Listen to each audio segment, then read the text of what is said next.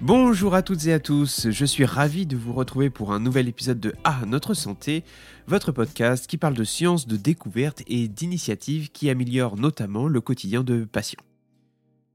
Les maladies rares. Je sais pas ce que vous en pensez, mais ce n'est pas si rare que cela. Enfin, si. Parce que chacune de ces maladies affecte peu de personnes finalement.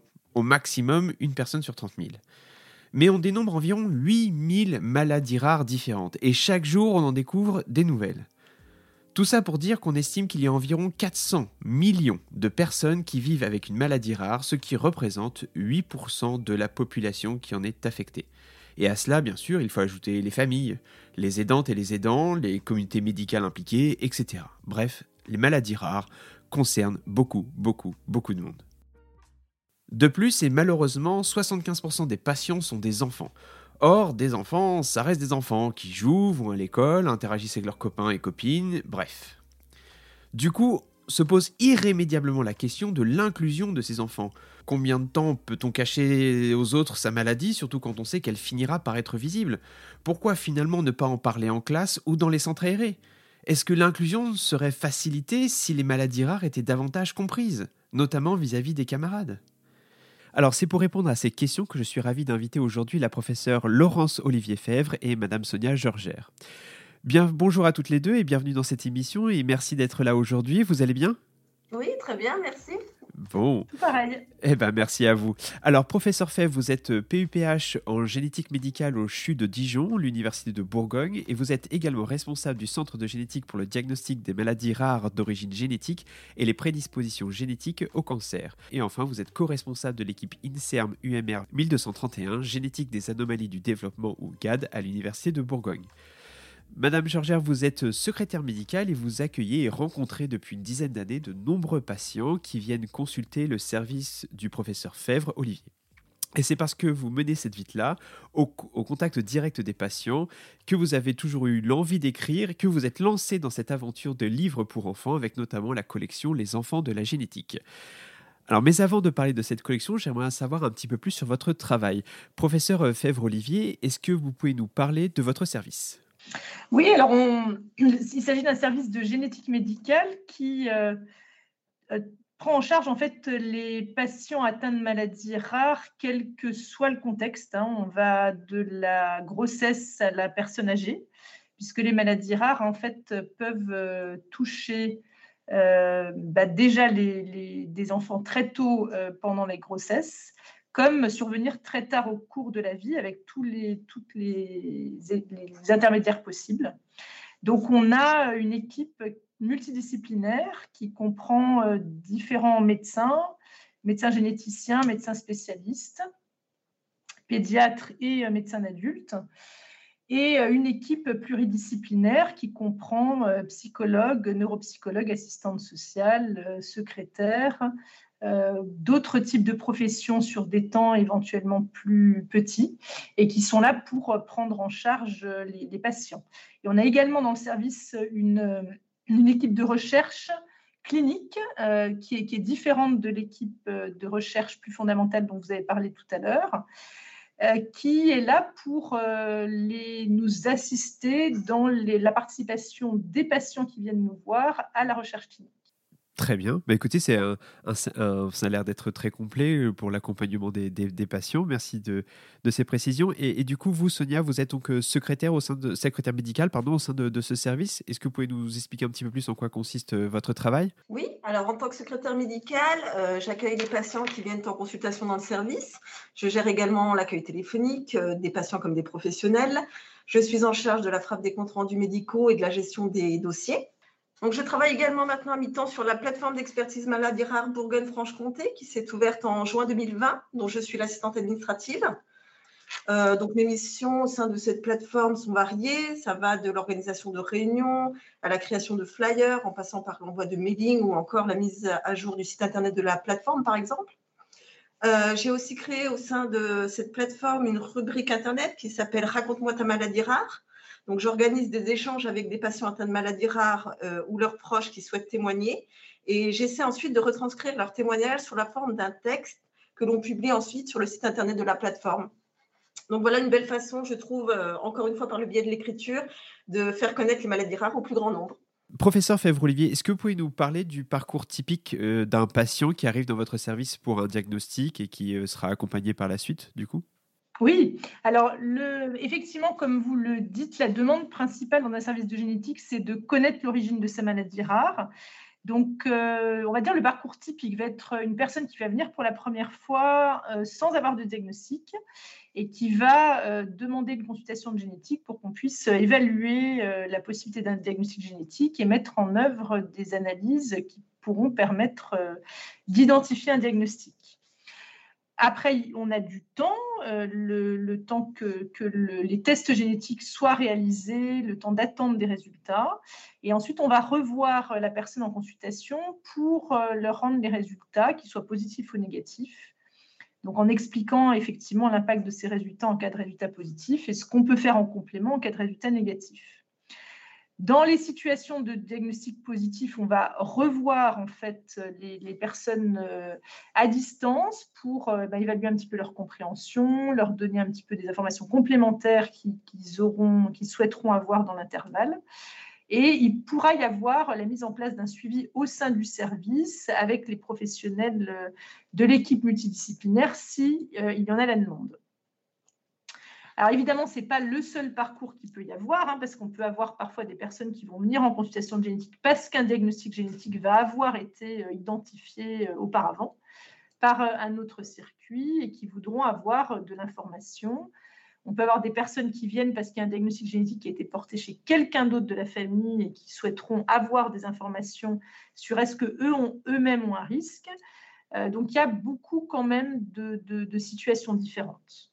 Dans le cas où le, test génétique est négatif, est-ce qu'il y a des euh, recours ou est-ce que c'est en fait forcément attendre jusqu'à ce que la recherche, on va dire, avance et que euh, les mutations soient mieux comprises? En fait, euh, est-ce que vous pouvez un petit peu donner un petit peu plus de détails sur ce, justement sur ces aspects qui sont importants et qui contribuent mmh forcément à l'errance diagnostique Actuellement, on est dans une période où la recherche n'a jamais été aussi euh, active et rapide euh, par l'arrivée des, nouvelles technologies il y a plusieurs années et qui ont ouvert un champ absolument euh, immense pour lutter contre l'errance diagnostique.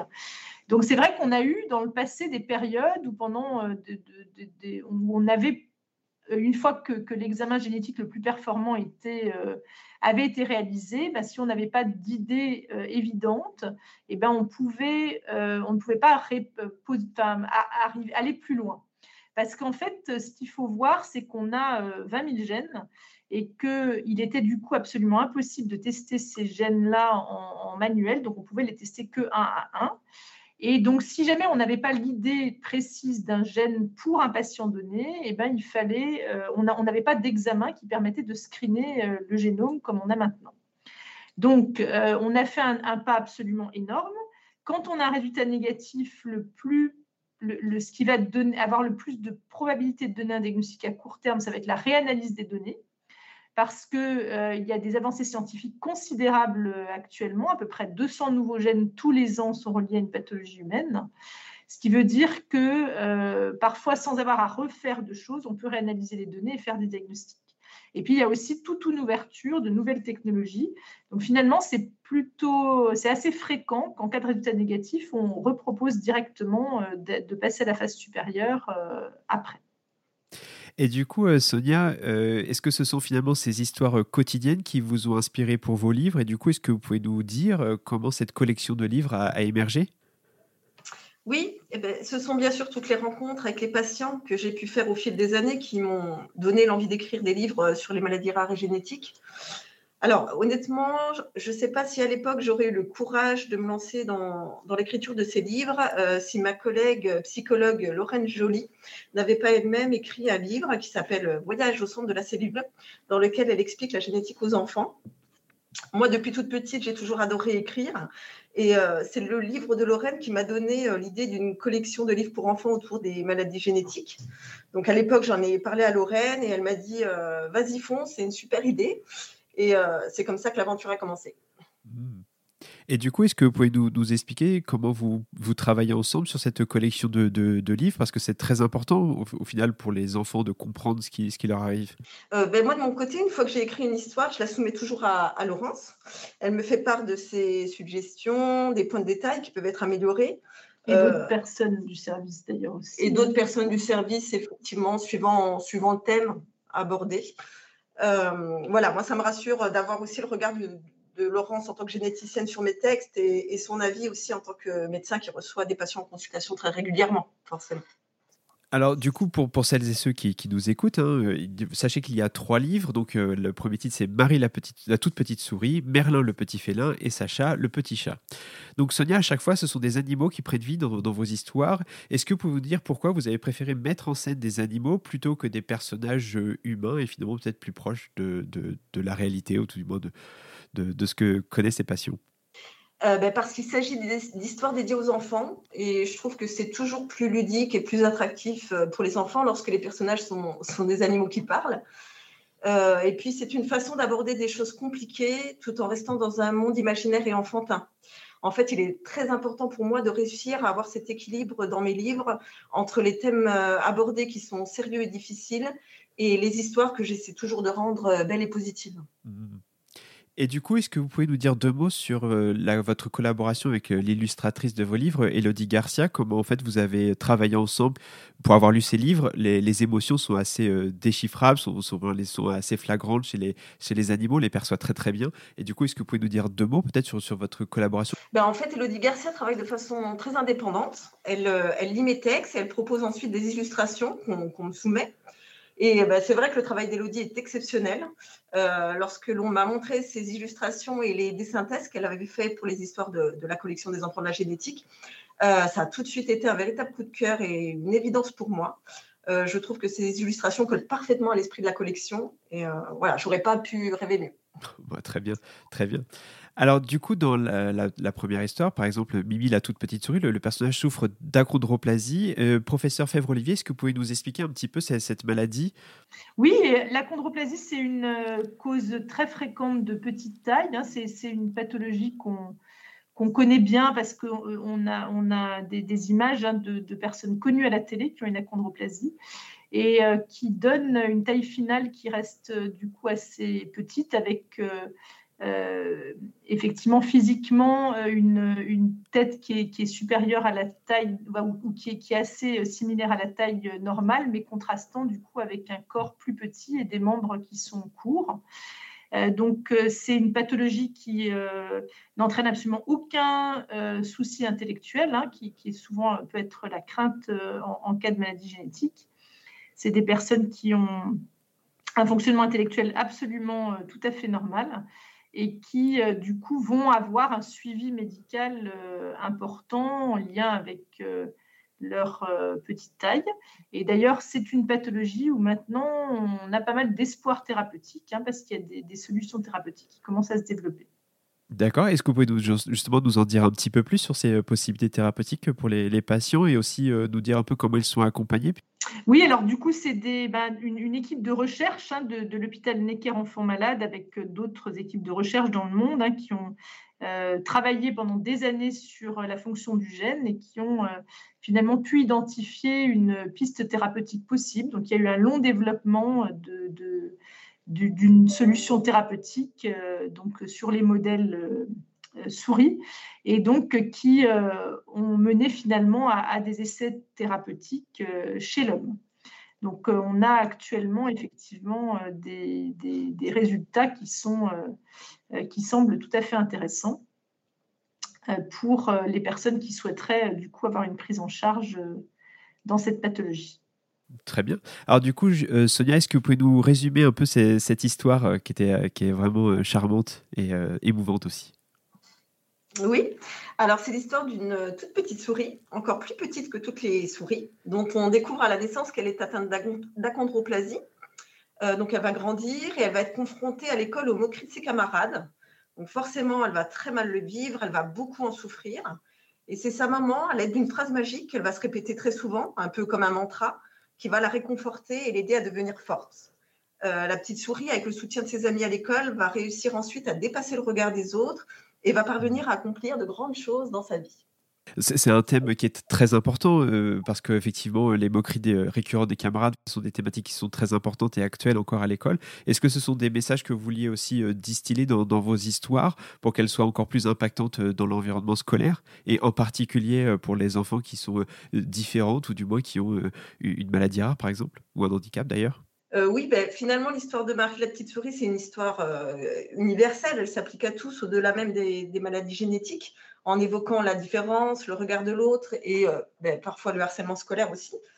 Euh, je pense que le message qu'on peut en tirer, c'est de ne pas se laisser détruire par ce que les autres peuvent dire ou penser de nous, euh, savoir faire de nos différences une force et ne pas se limiter dans les rêves qu'on a. c'est une histoire pleine d'espoir qui met en avant l'importance de la confiance en soi et du soutien de son entourage. Oui, je suis assez d'accord. C'est une très jolie histoire. L'autre histoire d'ailleurs que, que, vous avez euh, euh, écrite, c'est Sacha le, petit chat qui aborde les maladies euh, neuromusculaires. Du coup, professeur Fèvre-Olivier, est-ce que vous pouvez nous, un petit peu nous parler de ces maladies et parce que aussi des nouveaux traitements, parce qu'il y en a beaucoup quand même, enfin qu'il y en a des nouveaux qui arrivent, notamment en thérapie génique Oui, alors encore une fois, la, hum, dans les maladies neuromusculaires, quand on prend le groupe, c'est très très large. On a des maladies neuromusculaires qui peuvent survenir dès la naissance, d'autres qui vont arriver que beaucoup, beaucoup plus tard dans la vie adulte. Donc, on a tout un spectre très large.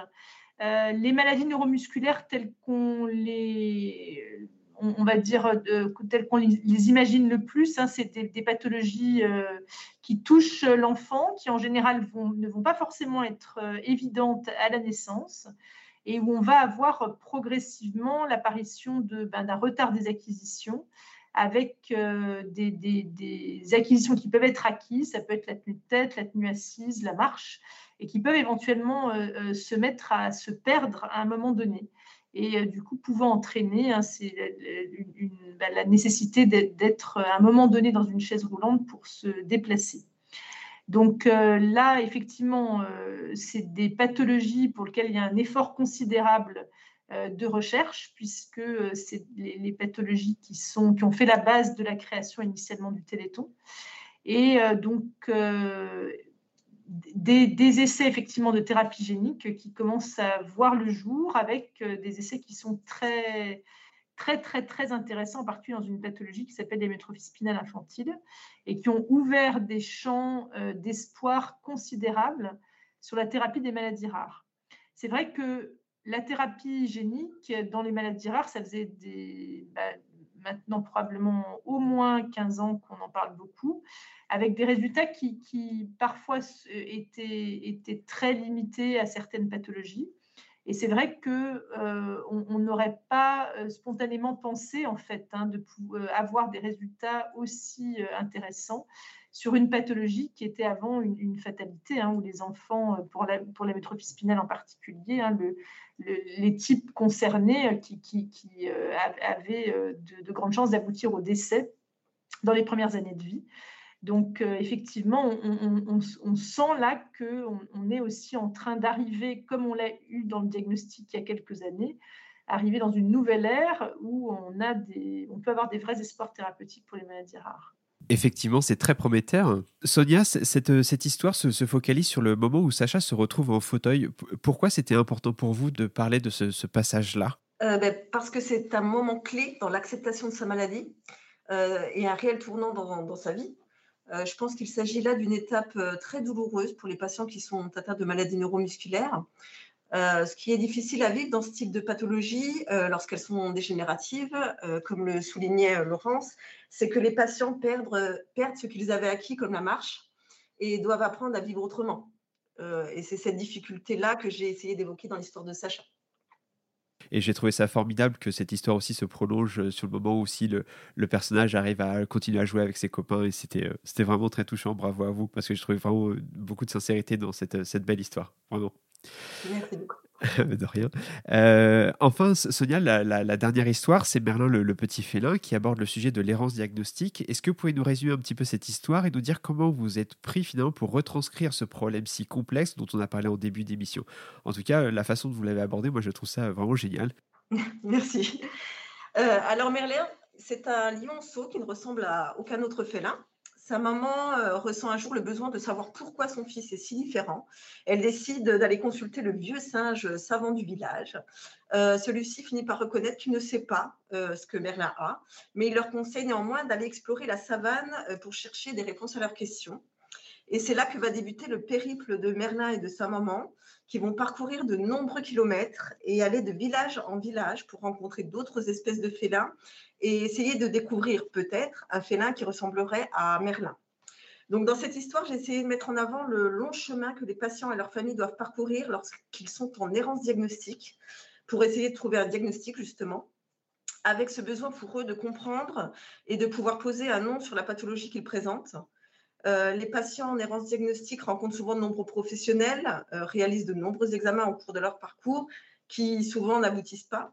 Donc, comme pour Merlin et sa maman, chaque étape est une déception et ils doivent garder l'espoir et retrouver à chaque fois le courage euh, de continuer le chemin pour trouver des réponses.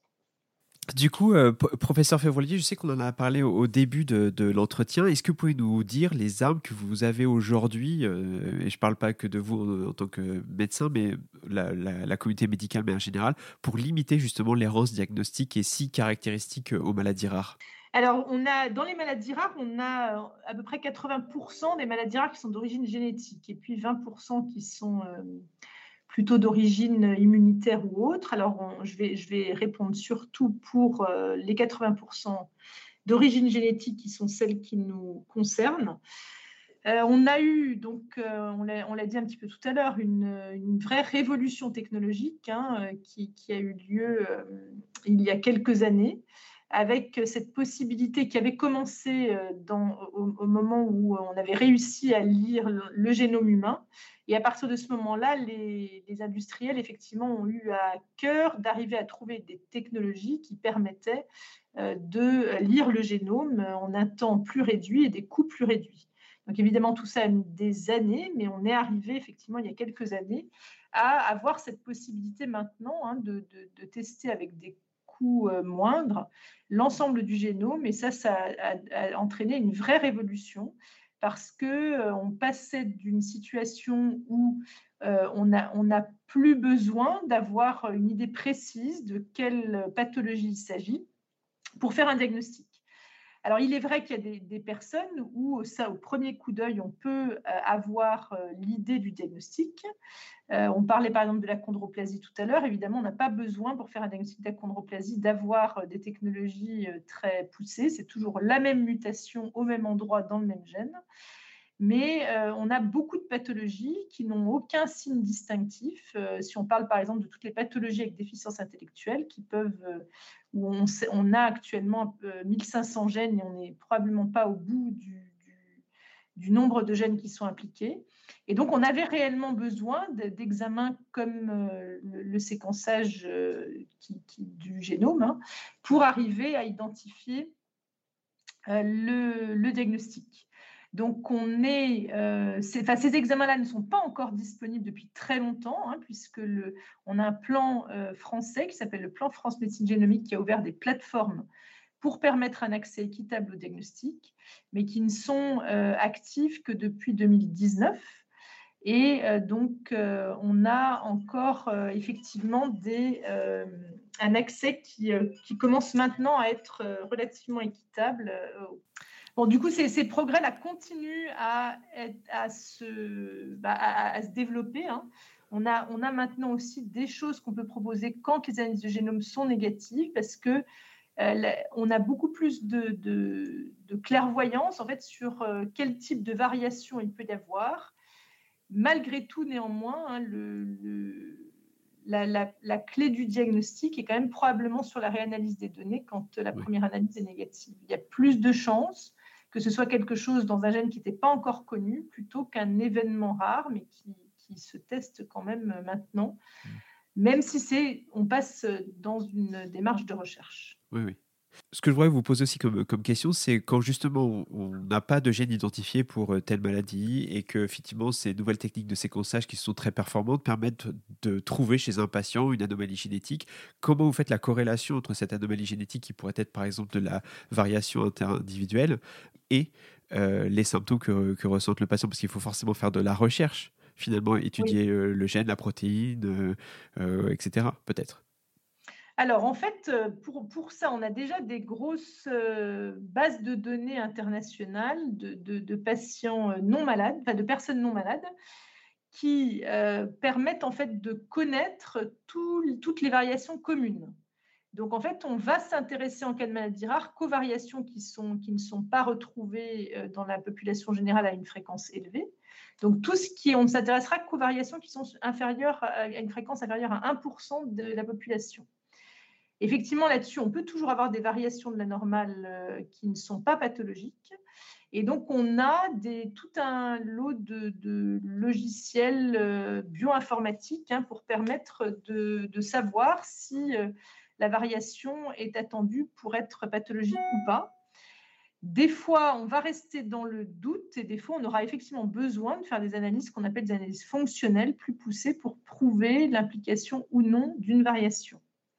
Ce qu'il faut quand même avoir en tête, c'est que dans les pathologies du développement, euh, qui sont les pathologies de l'enfant, euh, qui sont celles qu'on a tous en tête quand on parle de génétique, la plupart des variations euh, vont être du coup doivent être attendues comme étant accidentelles, c'est-à-dire qu'on les trouve chez l'enfant, on les trouve pas chez les parents.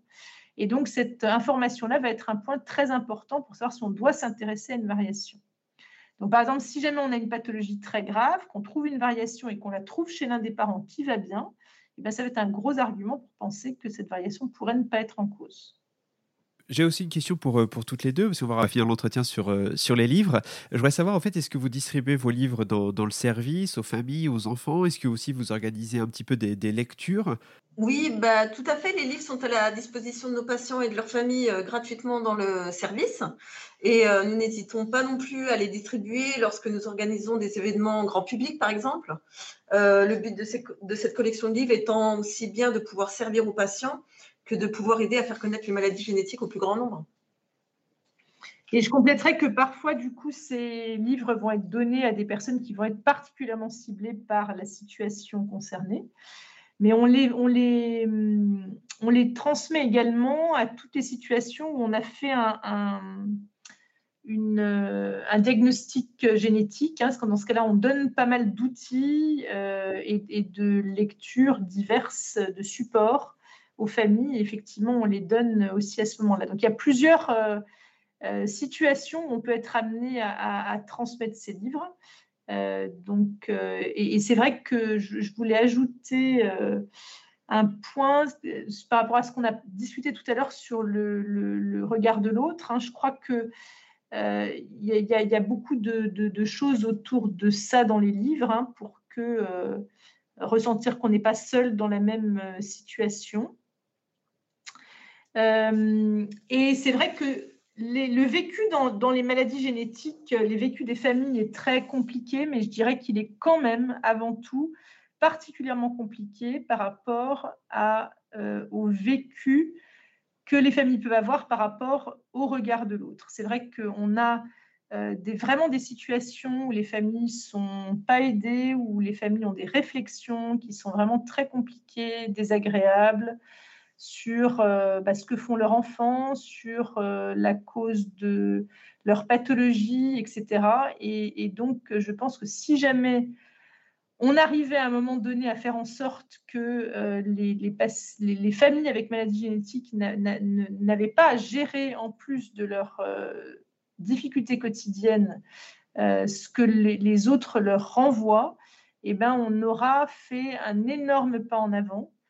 Euh, et ça, c'est, euh, bah, je dirais que cette collection de livres, elle est aussi là pour contribuer à ça. C'est tout à fait vrai. Et d'ailleurs, je tiens à, dire à nos auditeurs et nos auditrices que si vous voulez recevoir gratuitement ces livres, et en particulier si vous travaillez dans une école, une bibliothèque ou une association, n'hésitez pas à m'écrire, tout soit le site internet de la fondation, fondation-ipsen.org ou nos réseaux sociaux, et on vous enverra tout ça.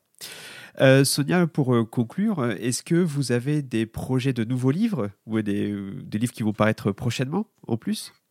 Oui, il existe euh, cinq autres livres qui sont déjà écrits et qui devraient paraître euh, dans les mois qui suivent. Euh, et quant à moi, dès que j'ai l'envie d'aborder une maladie et que je réussis à trouver l'inspiration, bien sûr, je prends ma plume et j'écris. Donc voilà, j'espère pouvoir en écrire beaucoup d'autres. Bon, très bien, il doit y en avoir plein les tiroirs alors. Un petit peu, oui. Un petit peu, très bien. Bah, c'est prometteur tout ça. C'est très intéressant d'ailleurs de, que Sonia, tu reviennes sur un livre particulier que tu as écrit avec le groupe Fratrie du service, parce qu'on a un groupe de parole pour les euh, frères et sœurs d'enfants atteints de maladies rares parce qu'il est vraiment important de les entendre.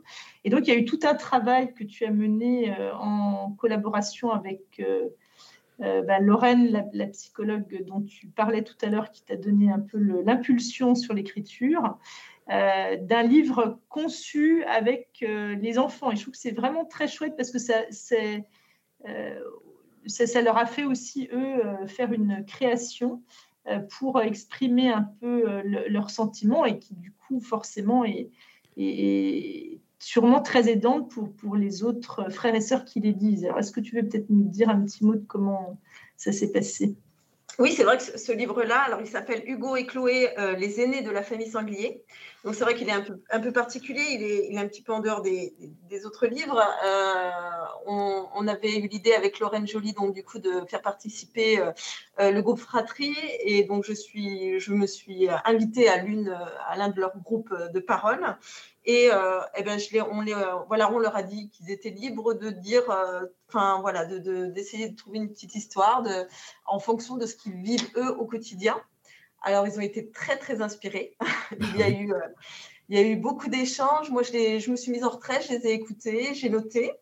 Et puis, bah, du coup, c'est eux qui ont vraiment euh, inventé euh, cette histoire de A à Z. Moi, je me suis contentée de, de la retranscrire, de, de, la remettre par écrit. Mais voilà, c'est un livre vraiment particulier parce qu'il est vraiment, il a été conçu par les, les frères et sœurs d'enfants qui sont atteints de maladies génétiques, avec leurs ressentis, leurs sentiments, leur vécu. Euh, voilà, donc c'est un, très joli livre aussi euh, qui parle, euh, voilà, qui, met en avant aussi les difficultés que peuvent ressentir ses frères et sœurs dans, dans ce cas-là. Oh, c'est génial. Oui, je dirais que le, les, les, livres de, de, Sonia, effectivement, en général, viennent bah, de d'éléments qui auront pu être euh, perçus ben, dans des, échanges de services, euh, dans des courriers, dans des retours de patients, dans des situations touchantes. Et, du coup, je trouve que c'est en soi que euh, ils sont très justes parce qu'en fait, ils viennent de situations du quotidien. Et quand on parlait tout à l'heure du, livre sur l'errance diagnostique, c'est vrai que Sonia a été très en contact avec euh, bah, l'association qui s'appelle Sans diagnostic et unique, hein, qui, euh, avant l'arrivée du plan France Médecine Génomique, avant le moment où le séquençage au débit était, euh, accessible où qu'on soit en France, hein, on, avait, développé une offre de séquençage à Dijon et on avait ben, du coup pendant pas mal d'années euh, des, personnes qui venaient à Dijon pour euh, avoir accès à ce séquençage.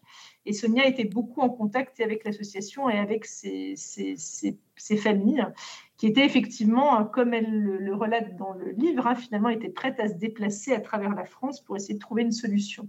Donc c'est vrai que c'est... Euh, en ça où la collection est très intéressante parce qu'elle vient vraiment de, l'observation du quotidien euh, depuis euh, effectivement pas mal d'années. Eh ben, en tout cas, je suis convaincu que, ces livres peuvent vraiment aider, euh, bien sûr, les, patients et leur famille, mais aussi les, camarades de classe, les amis, l'entourage aussi. Vraiment, c'est vraiment formidable. du coup, Sonia, professeur Février, je vous vraiment remercie beaucoup d'être là, d'avoir été là avec nous aujourd'hui pour parler de, de, ces livres et parler aussi de, de votre travail. Donc, merci beaucoup. Merci à merci vous. À vous. Et eh ben, en tout cas, euh, merci à, merci à vous. En tout cas, c'était un, vrai plaisir. Bonne continuation à vous. Et bonne lecture aux, auditeurs. Oui, tout à fait. Tout à fait. Un grand merci à vous d'avoir suivi cet entretien et si vous êtes intéressé par ces beaux ouvrages magnifiquement réalisés, on vous les envoie gratuitement et pour ça, envoyez-nous un petit message. Donc merci d'avoir suivi cet épisode de À Notre Santé. Si vous avez aimé, n'hésitez pas à le partager, à en parler autour de vous et à nous mettre 5 étoiles sur votre appli de podcast. Cela nous aide pour le référencement. On se retrouve bientôt pour d'autres actus de la recherche et d'autres interviews comme celle-ci. Mais d'ici le prochain épisode, portez-vous bien, prenez soin de vous et à notre santé bien sûr.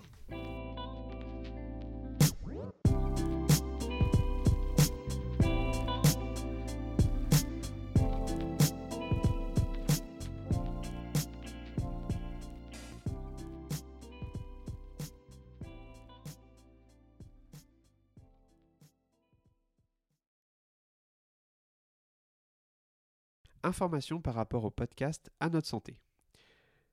De manière générale, pour chaque épisode, là où le scientifique ou l'invité, au cours de tous nos podcasts, ne fait pas partie de la fondation Ibsen et à chaque fois n'a déclaré aucun conflit d'intérêt avec la fondation. Ces podcasts sont à titre informatif uniquement et ne constituent aucunement une recommandation médicale. Le contenu des podcasts n'est pas destiné hein, à remplacer un avis, un conseil, un diagnostic ou un traitement médical professionnel indépendant. Le contenu du podcast n'est pas destiné à établir une forme de diligence à suivre par l'auditeur ou l'auditrice. Vous comprenez et reconnaissez que toutes les questions que vous pourriez avoir concernant votre santé ou votre condition médicale doivent être soumises à votre médecin ou à un autre professionnel de la santé qualifié. Merci de votre attention.